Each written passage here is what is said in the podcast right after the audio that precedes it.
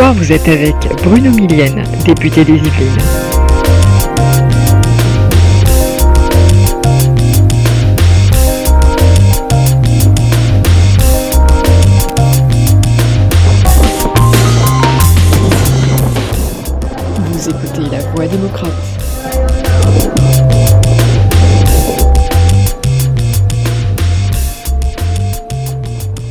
Bonjour à toutes et à tous. Cette semaine, je voudrais vous parler des déserts médicaux car une loi très importante arrive à l'Assemblée nationale le 12 juin prochain en séance publique.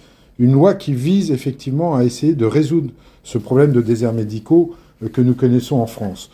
Euh, rappelons quand même que euh, ça fait partie des préoccupations premières des Français puisque les Français sont inquiets sur les difficultés d'accès aux soins et ça constitue une de leurs priorités pour 83% d'entre eux, euh, voilà, c'est la priorité d'accès aux soins qui les inquiète euh, le plus.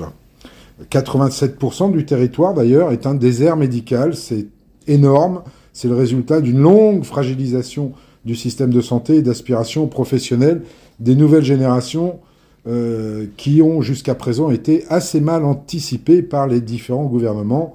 Nous manquons donc de professionnels pour couvrir nos besoins de santé. Un rapport du Sénat publié en mars 2022 montre l'impact de cette faible densité médicale. En gros, 1 600 000 Français renoncent chaque année à des soins médicaux. 11% des Français de 17 ans et plus n'ont pas de médecin traitant. Un point de plus qu'en 2020. 45% des médecins généralistes seraient en situation de burn-out. La répartition des médecins sur le territoire est totalement inégalitaire, particulièrement des médecins spécialistes. Donc le premier objectif de cette proposition de loi est euh, d'essayer de répondre à ces inégalités territoriales. En fait, il n'y a pas une, mais deux propositions de loi. Il a failli y en avoir deux. Il y en avait une qui avait été travaillée de manière transpartisane par nos collègues Vigier et Garot, qui semblait recueillir l'assentiment de l'ensemble du Parlement, et une autre qui a été euh, proposée par notre collègue Frédéric Valtou, euh, qui avait plutôt les faveurs du gouvernement. Il y a eu un petit euh, moment de, de, comment dire, d'échauffourée autour de ces deux propositions de loi, parce qu'il y en a une qui était plus, euh, plus volontaire que l'autre, celle de nos collègues Garot et Vigier, était plus volontaire que celle de Frédéric Valtou. Finalement, ces trois députés se sont mis d'accord, et je pense que le texte qui sera présenté à l'Assemblée nationale reprendra les mesures des uns et des autres pour faire un texte complet qui doit pouvoir effectivement répondre assez rapidement à cette inquiétude sur les déserts médicaux. Il y a un point d'ailleurs dans ce texte de loi qui va être intéressant à suivre, c'est le fait qu'on fasse obligation ou pas à l'installation de médecins dans les déserts médicaux. Ou dit autrement, qu'on régule l'installation des médecins généralistes et des médecins spécialistes en fonction de la densité des médecins selon les territoires.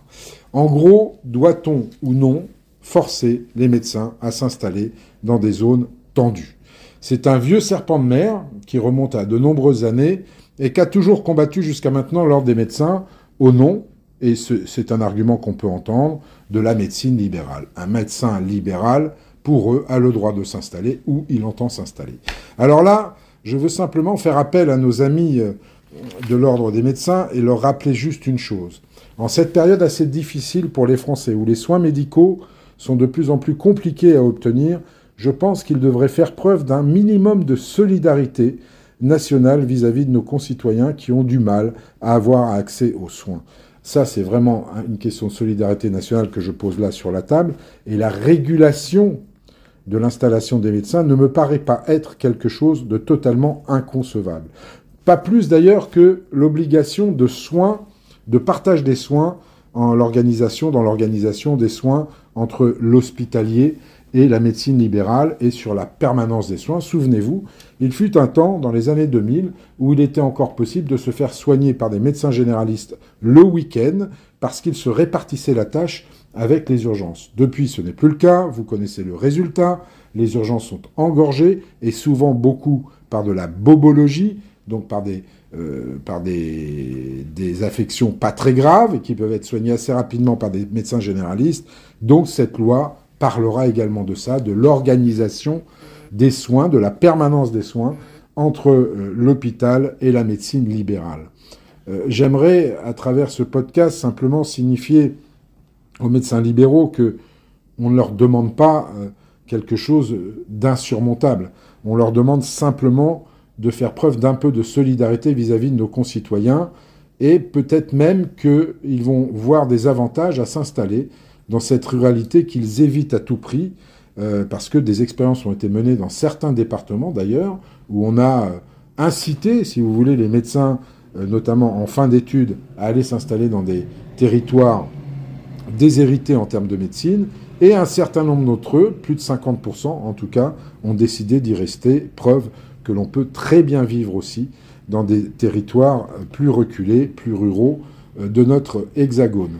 Donc voilà, cette question est vraiment importante. Nous allons voir jusqu'à quel point le lobby des médecins libéraux peut agir sur cette proposition de loi et faire en sorte qu'ils gardent leur précaré, c'est-à-dire leur préférence d'installation, ce qui serait somme toute quand même un comble, parce que euh, faut quand même pas qu'ils oublient que leurs études sont largement subventionnées par l'État et qu'à ce compte, dans beaucoup d'autres écoles d'ailleurs, dans les études, dont le coût des études est pris en charge par l'État, il y a une forme d'obligation à l'issue des études d'effectuer un certain nombre de, temps sa profession dans des endroits désignés par l'État, de manière à pouvoir répartir effectivement ces professions de manière égalitaire sur le territoire.